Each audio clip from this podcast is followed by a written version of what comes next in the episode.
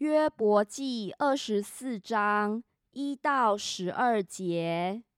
全能者既定其罚恶，为何不使认识他的人看见那日子呢？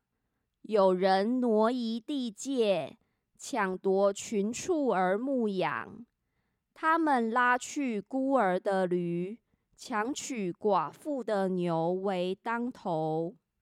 他们使穷人离开正道。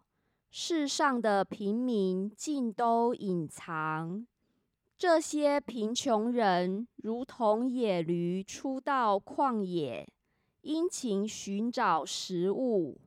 他们靠着野地给儿女糊口，收割别人田间的禾稼，摘取恶人剩余的葡萄，中夜赤身无衣。天气寒冷，毫无遮盖，在山上被大雨淋湿，因没有避身之处，就挨近磐石。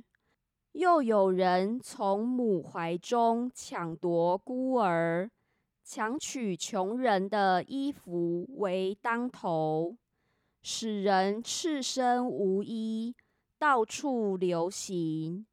且因饥饿扛抬河捆，在那些人的围墙内造油榨酒，自己还口渴。